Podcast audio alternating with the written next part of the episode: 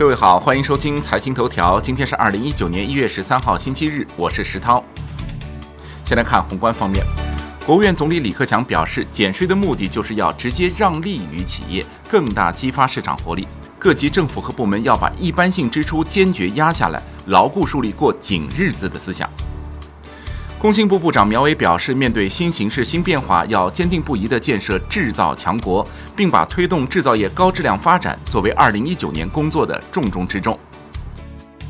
农业农村部副部长韩俊表示，据初步测算，要落实乡村振兴战略规划今后五年的重点任务，大约需要投资七万亿元以上。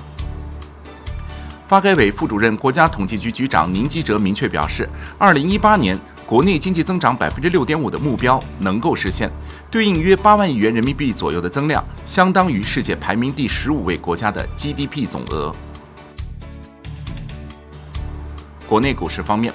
证监会副主席方星海称，建议取消新股首日涨停板限制，要采取措施使交易进一步活跃，推动科创板跟注册制尽快落地，股指期货开仓数量限制还要进一步放开。预计今年外资流入中国股市规模会增加至六千亿元。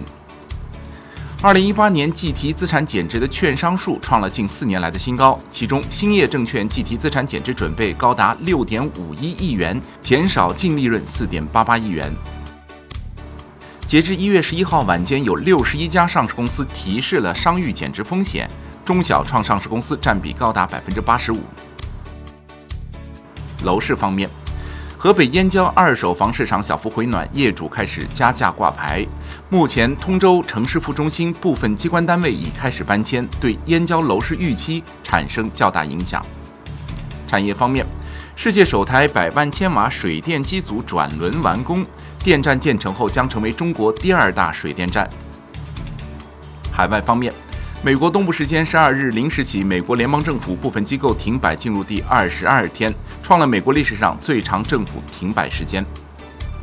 特朗普长女伊万卡跻身美国计划提名的新任世界银行行长名单之中。美国是世行最大股东，自成立以来，世界银行行长一直由美国人担任，且都由时任美国总统提名。以上内容由万德资讯制作播出，感谢您的收听，明天再会。